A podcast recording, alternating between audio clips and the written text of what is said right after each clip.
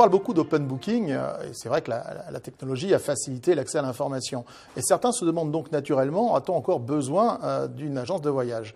Bonjour Anthony. Bonjour Yann. Alors déjà, l'agence de voyage, à quoi elle sert? Ah, Très bonne question. Je pense que le, point de départ, c'est de définir qu'est-ce qu'une agence de voyage. Déjà, ce serait pas mal. Je pense que le, point, de, le point de départ, c'est qu'une agence de voyage, c'est euh, une agence qui a un agrément IATA qui permet d'émettre des billets. Ça, c'est vraiment le point de départ. Et, donc, euh, je pense que quand on déroule ce fil-là, on comprend tout à fait ensuite la nécessité euh, d'une agence de voyage.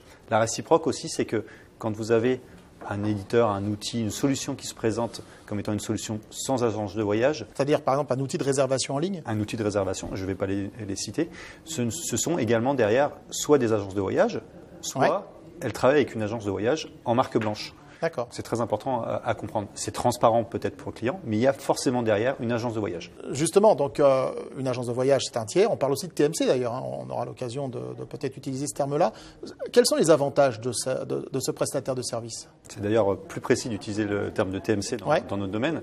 Euh, la TMC va apporter énormément de services qu'on ne voit pas forcément d'un premier regard.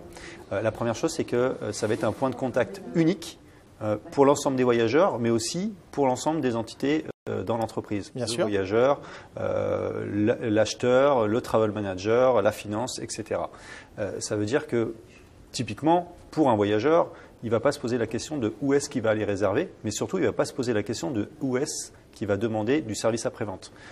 prenons l'exemple de l'open booking, où un voyageur va réserver son, avion sur Air France, sa voiture sur un loueur de voiture euh, etc.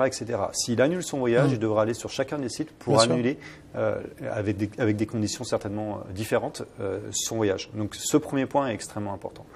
D'un point de vue financier, c'est également un point unique de paiement. C'est ce que j'allais dire, voilà. Voilà, de paiement. Donc vous avez un seul fournisseur et vous ne payez qu'un seul fournisseur. Vous n'avez pas à démultiplier le nombre de fournisseurs dans vos services comptables. ça vous permet également, bien évidemment, de, bénéficier d'un service de paiement centralisé comme la carte logée, comme le paiement en compte, etc. Et en toute logique, le reporting Et en toute logique, en découle effectivement le reporting. Bien Ça vous permet d'avoir une donnée qui est consolidée, qui est centralisée en un point donné et qui vous permet d'avoir une visibilité globale ou quasi globale sur euh, vos dépenses voyage. Euh, le dernier point, c'est que l'agence de voyage est également le point de contact important pour bénéficier des informations, des innovations du marché. C'est son rôle aussi de donner un conseil sur quelles sont les nouveautés en, termes, de, marché, quelles sont les nouveautés en termes de services, et elle a aussi ce rôle-là à jouer. Anthony, pourquoi les entreprises euh, doivent passer par une agence de voyage? Euh, Pour toutes les raisons euh, que j'ai énumérées, mais souvent, en fait, quand elles se posent cette question-là, le, le, problème est tout autre. en général, c'est soit des entreprises qui n'ont pas mis en place l'organisation qu'il fallait en interne.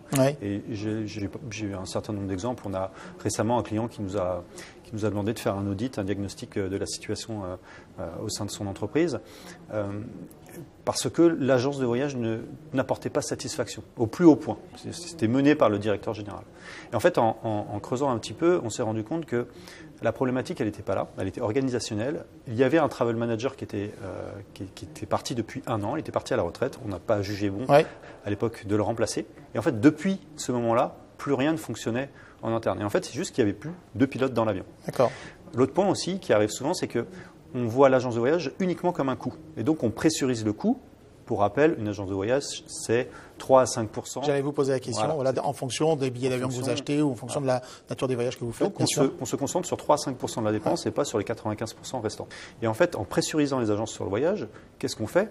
On supprime le service qui est associé. Donc on, se demande en fait à quoi sert l'agence, à part prendre ces 3 à 5% euh, de frais si on négocie plus sur le service que sur le prix, on va comprendre quelle est la plus-value que peut apporter une agence de voyage. Alors justement, euh, en termes d'achat, obligation de moyens, obligation de résultat quand on parle d'un contrat avec une agence de voyage? Très bonne question. Euh, il faut considérer la catégorie euh, dépenses de déplacement professionnel comme une catégorie très particulière. L'acheteur doit absolument se coordonner avec les autres services de l'entreprise pour que cette, dépense-là soit gérée à la fois sur la partie financière, bien, évidemment, mais également sur la partie service, ce qu'elle va apporter aux voyageurs.